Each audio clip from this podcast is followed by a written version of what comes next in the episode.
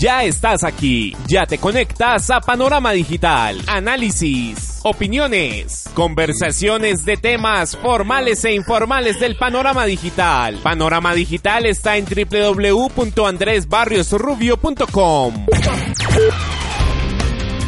Hola amigos, bienvenidos a una emisión más de su podcast Panorama Digital, espacio sonoro que concentra su atención en lo que pasa en Colombia, un mes de protestas, manifestaciones sociales que desgastan al colectivo social y dejan en evidencia que los promotores del paro perdieron el rumbo de lo que pretendían y ahora están a merced de las oscuras intenciones de agentes políticos. Andrés Barrios, una voz con imagen y credibilidad. Lo que inició como un reclamo justo, el clamor popular llevado a las calles y fue catalogado como un éxito rotundo, con el pasar de los días ha perdido fuerza y se desdibuja en la prolongación indefinida de la protesta sin propuestas y argumentos, hecho que denota espacios de fractura que continuarán debilitando al colectivo protestante a medida que avanzan los días. Oír a la más indignada no significa acatar y aceptar lo que desde arengas y vías de hecho se pretende. Los excesos son cuestionables y las actitudes caprichosas de adolescentes malcriados poco conseguirán con su rebeldía ante la institucionalidad democrática que une fuerzas al percibir las macabras intenciones que se extraen detrás del paro nacional.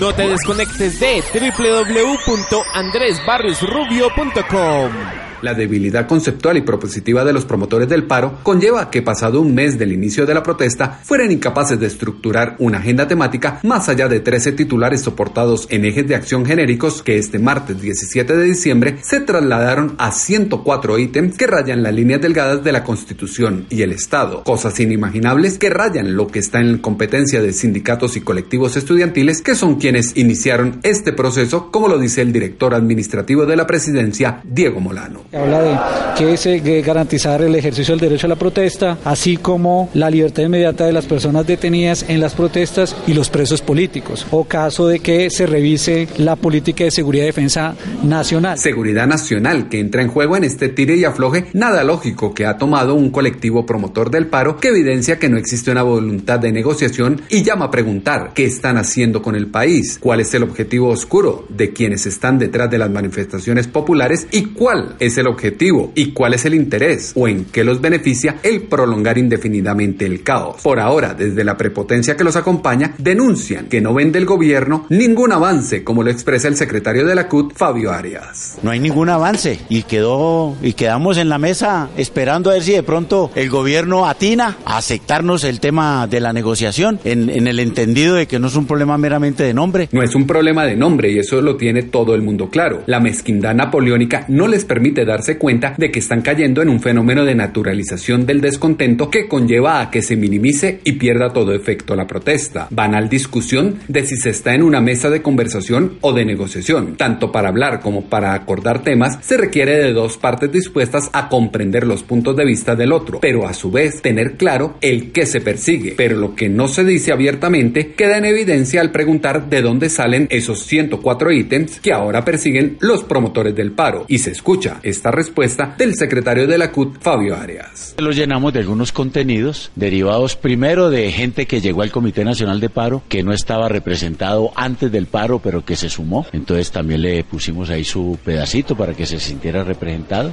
Todos un pedacito que lo represente. La búsqueda desesperada de adeptos antes que sumar fuerzas, lo que ha llevado es a debilitar y desdibujar las banderas de la exitosa marcha social del mes de noviembre. Lo de hoy es una bomba de tiempo que estalla en manos de los organizadores del paro. Insatisfacción contra todo y nada que lleva a plantear solicitudes descabelladas como modificar la doctrina militar. Yo creo que lo que el país ha conocido en estos días de los falsos positivos muestra que evidentemente tenemos un ejército bastante cuestionable por acciones y actitudes como esas. Cuestionable por actitudes que el secretario de la CUT, Fabio Arias, quiere ver en el ojo ajeno y desconoce en el propio. Plan de distracción y oportunismo que bloquea el diario transcurrir de la población y torpedea la construcción e ilusión de un cambio con las apariencias nada fiables de caudillos que conducen a la fractura aún mayor de la sociedad colombiana. Corderos mansos que ahora fungen como víctimas asustadas, como deja entrever el secretario de la CUT, Fabio Arias. De tal manera que no nos pueden asustar aquí a nosotros a decir de que se necesitan entonces modificaciones constitucionales. Todos los temas nuestros, las máximas modificaciones que se pueden hacer son de carácter legal. Vea pues, lo constitucional ahora es solo de alcance legal. Flaco favor el que se hace en esta confluencia de intereses que saca a flote prepotencias que ocultan grandes deficiencias, actores con ideales e intereses propios en cacería de incautos que se prestan para una lucha que ni entienden contra la institucionalidad y el régimen democrático que ha caracterizado a Colombia por muchos años. El inconformismo latente en la calle lleva a preguntar qué es lo que verdaderamente ha hecho el gobierno en esos temas que son foco de exigencia hoy. Y esto es lo que dice el director del Departamento Administrativo de la Presidencia, Diego Molano. Escuchó lo del Tratado de Escazú con los ambientalistas, con las organizaciones sociales que participaron, tomó la decisión. Escuchó frente a los comerciantes afectados y sacó una línea de crédito blando. En la reforma de crecimiento económico, escuchó a los alcaldes que querían vías terciarias y empleo local. Hay un artículo que permitiría tener más recursos en ese sentido. Mayor evidencia no se puede tener. Vías hay y no precisamente regaladas como las quieren hoy los que protestan. El progreso se trae con trabajo y la construcción social desde el reconocer los derechos y libertades del otro, pero también los límites que transgreden ese derecho. El desarrollo de Colombia depende de todos y las instituciones democráticas que sustentan el Estado. Pero, ¿qué es lo que quiere el gobierno del presidente de la masa protestante y el entorno que se vive hoy? Lo plantea el director del Departamento Administrativo de la Presidencia, Diego Molano. Lo que quiere el gobierno del presidente Duque es solucionar los problemas sociales, lo que motivó la convocatoria al paro inicialmente. Lo que los colombianos en las calles están diciendo es cómo mejoramos las condiciones de empleo de los jóvenes, cómo son temas esenciales como por ejemplo acceso a la educación superior y los créditos del ICETEX. Es momento de destapar las cartas sobre la mesa y concentrar los apetitos de poder en temas coyunturales de coherencia y que estén en el marco de lo lógico de las figuras a quienes representan sindicatos, estudiantes y movimientos sociales. Problemas que corresponden a la realidad del colectivo colombiano y donde el gobierno ha implementado acciones como lo manifiesta el consejero presidencial Emilio Archila. Este gobierno ha logrado en estos 15 meses algo que solamente es comparable con los procesos más exitosos del mundo. Obviamente, siempre estamos muy abiertos a mirar qué se puede, qué se puede mejorar, pero la manera como están hechas las peticiones eh, eh, da la idea de que les hace falta eh, estudiar un poco todo lo que hemos conseguido.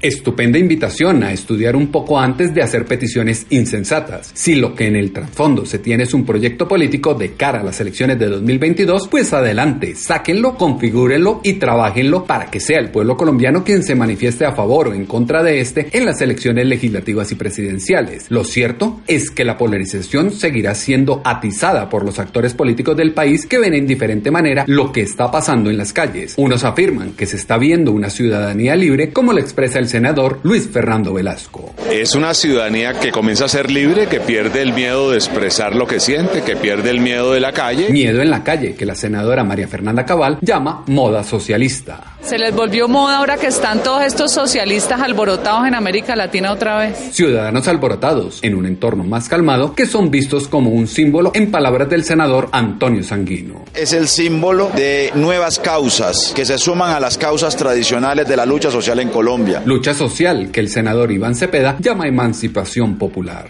Estamos ante la emancipación de la ciudadanía y la cacerola es el instrumento que tiene la gente a mano para expresar ese descontento. Descontento mediado por la desconfianza, manifestación a la que es necesario poner atención y comprender sin la infiltración de actores externos, confluencia de intereses que por ahora deja claro que la movilización no para en diciembre, sino que continuará en 2020, como lo dice desde el Comité del Paro José Cárdenas y evaluaremos posibles nuevas medidas de movilización para este, este mes y el próximo año que se viene. Medidas a largo plazo que solo decantan jugadas maestras que desgastan y sumen en una enorme crisis de legitimidad y respeto por parte de la ciudadanía a la institucionalidad y la democracia colombiana. Importación de idealismos que dejan un profundo impacto y establece códigos autoritarios arbitrarios que llaman a despertar el nacionalismo que defienda las bases de la cultura social del país y moldee la identidad de Colombia en el postconflicto.